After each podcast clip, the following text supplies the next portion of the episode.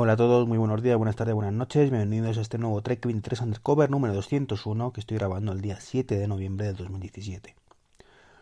Bueno, hoy quería añadir algunas cositas que han ido saliendo del iPhone 10 durante el día de ayer y bueno, que, está bien decirlas ya que estoy bastante contento con el dispositivo como comenté, pues eh, ha salido un informe de DisplayMate diciendo que el iPhone X tiene la mejor cámara, perdón, la mejor pantalla del mercado actualmente. Que es la mejor pantalla que han visto en OLED. El iPhone siempre ha tenido la mejor pantalla en LCD, pero ahora también en OLED. Así que nada, felicito a Samsung por ese trabajo. Y no deja de resultar curioso que, las mejores pantallas de Samsung las tenga el iPhone y no el, Samsung Galaxy Note o, la serie S. Y un poco lo mismo ocurre con la cámara, que a pesar de que en mi caso no vaya la cosa muy fina, también porque el, fotógrafo no, lo merece. Yo soy muy malo haciendo fotos.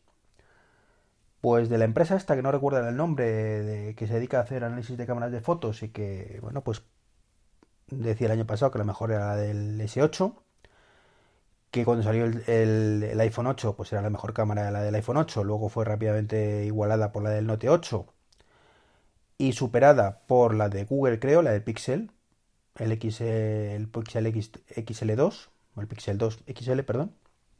Bueno, pues ahora ha llegado el, el iPhone X, eh, el iPhone 10, ha dado un puñetazo en la mesa y, ha superado por fin la barrera de los 100, que, no sabíamos, era la duda existencial de, de, esta compañía de qué pasaría cuando se llegara a 100. ¿Es que es insuperable o no? Pues no, parece ser que, sigue sumando y, cuanto más puntos mejor y ya está, no es un sobre 100, sino eh, una puntuación. Así que nada, muy, muy contento con esos resultados. Por lo menos significa que la compra, a pesar de ser carilla, pues está bien, están bien invertidos los eurillos. Más cosas, esto no lo comenté, animojis. Hay una fiebre ahora con los animojis, estos eh, emojis que con un unicornio, una caca, un cerdo, un zorro, un gallo y no sé qué más, un alien. Bueno, pues hay una fiebre, todo el mundo está mandando animojis a, todo el mundo, como además se pueden exportar en vídeos, pues están diciendo aquí, tengo un iPhone X, para que lo sepáis, un iPhone 10, y os mando esta chorradilla. Y creo sinceramente que es eso, una chorradilla. Eh, los primeros días lo utilizas, haces el chorro un poco, yo he mandado dos o tres, tampoco he mandado mucho más. Eh, resulta gracioso, mm, curioso cuanto menos, pero esto dentro de unas semanas no se va a acordar ni Dios de ellos. Yo creo que, esto va a ser así. Bueno, seguirán seguirá viendo porque la gente que no que vaya recibiendo los iPhone 10 poco a poco hasta, hasta que se normalicen las entregas, pues será de las cosas de las primeras cosas que prueben. Pero más allá de eso, yo creo que va a ser una fiebre muy temporal.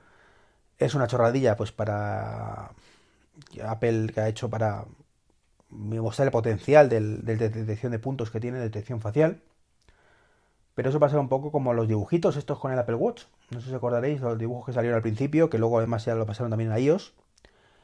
Y que la gente, bueno, pues dibujaba penes y florecitas y, tal. Bueno, pues más allá de, poder decir, mira, tengo un Apple Watch y te lo mando, eso dejó de tener sentido hace, hace mucho tiempo y vamos, yo hace siglos que no recibo ni, un, ni una sola imagen de esas ni siquiera un besito o un corazón que también lo, lo, puedes hacer. Bueno, pues al principio mandaba a mi mujer esas cosas y ya tampoco.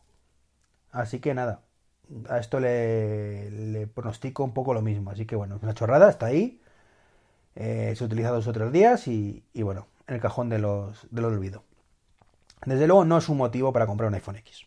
A pesar de que es exclusivo de este, de este, de este reloj, iba a decir, de este móvil, eh, no ni mucho menos. Eh, está bien, está ahí y punto.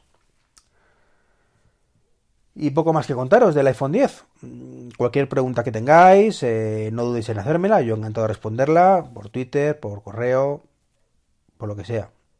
La verdad es que hay mucha gente muy entusiasmada con el reloj, con el, reloj, con el teléfono.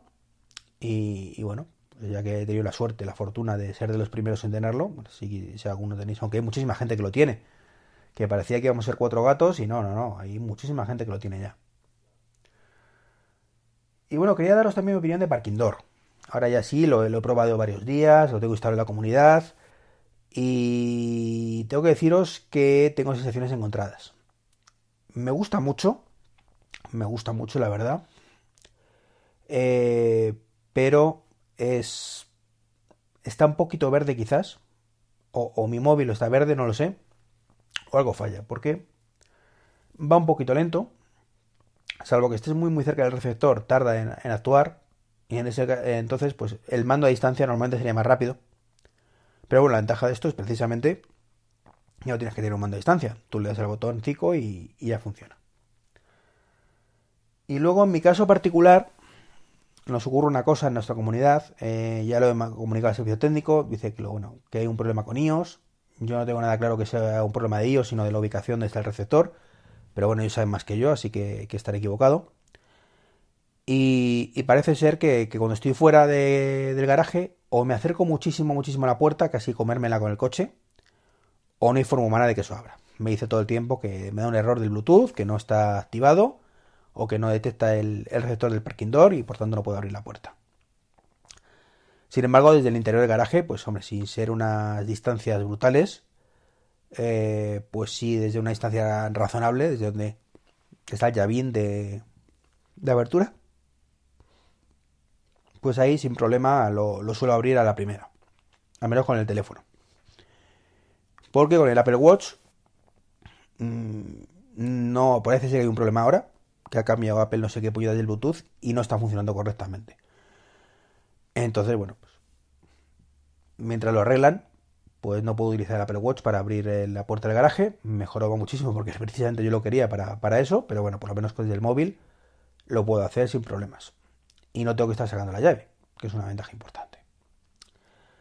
Como digo, cuando funcione bien estaré mucho más contento. Ahora mismo que entre que la instalación es nueva, que a lo mejor no está el sensor en la mejor posición, o sí, no lo sé. Estos problemas que hay con iOS, aunque también gente con Android los está teniendo, pues está un poco enturbiando ligeramente la experiencia de uso. Pero bueno, aún así estoy muy contento de que lo hayamos puesto. Espero que sea para quedarse. Y, veremos, ya os diré si, esto termina por mejorar o, no. O directamente la gente se cansa y dice que no, o no lo sé. Porque evidentemente no, depende solo de una persona, sino de que la gente lo utilice o no lo utilice. Y imagino que, si no solucionan estos problemillas, pues a la gente no, no le molará. Sobre todo que tiene el mando al lado. En mi caso, como no tenía mando, pues aunque tarde un poco más, con tal de no estar, que si meto la mano en el bolsillo, que si saco la llave, que si abro la puerta encima que empieza ya el frío. Yo contentísimo con mi iPhone y con mi parking door ahí instalado. Así que bueno, ya os comentaré, os comentaré.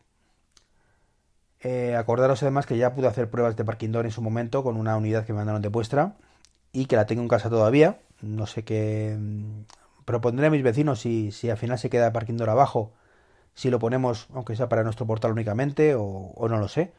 Y ese, sin embargo, sí me funciona bien. O sea, este, en cualquier punto de la casa puedo abrir la puerta, entre comillas, abrir la puerta, lo detecta. Así que no entiendo el problema que hay, que hay abajo. No lo entiendo, pero bueno. Como digo, los técnicos saben más que yo y estarán con ello. Y por último, una cosilla de Star Trek que os quería comentar, o de relacionado. Hay una serie de Seth, de Seth Farlane, el creador de Padre de Familia, que se llama Orville. Orville, Orville, mejor dicho. Y es una serie muy parecida a la nueva generación. Está un poco basada en la nueva generación de Star Trek. En tono un poco más humorístico. Seth Farlane es un humorista ante todo. Muy fan de Star Trek. Y supongo que, aunque él intentó, creo recordar, crear una serie de Star Trek, no le dejarían. Y, dijo, pues mira, pues creo mi propia serie de ciencia ficción. Y, y ahí os quedáis. Y tengo que decir que he visto el primer capítulo y me ha encantado. Me ha gustado más que Discovery, que es la serie de Star Trek precisamente que está ahora mismo emitiendo Netflix. Eh, que bueno, que los últimos capítulos pues han mejorado. Es cierto que ha mejorado. En ese aspecto, más Star Trek que lo que era al principio. Pero. Pero no me entusiasma. Me gusta, pero no me entusiasma. Sin embargo, Orvin, fijaros en el primer capítulo. Que es Star Trek puro tú lo ves, es la típica, el típico guion de una, de una serie de Star Trek. me, ha gustado muchísimo el, homenaje, porque es una serie que es un homenaje a Star Trek. Me la habían recomendado, no había conseguido verla. La verdad es que no, porque no lo emiten en España, eh, está subtitulado. Y gracias a, como siempre, a Twitter, pues Oscar Tómico, muchísimas gracias, me, me dijo cómo, cómo verla. Y, y bueno, pues por fin, después de varios intentos, pude ver el primer capítulo. Así que muy contento. Muchas gracias, Oscar. Y, y nada, poco más que contaros hoy. La verdad es que después del especial del iPhone 10 de ayer, de veintipico minutos, bueno, pues hoy tocaba algo más cortito. Un saludo.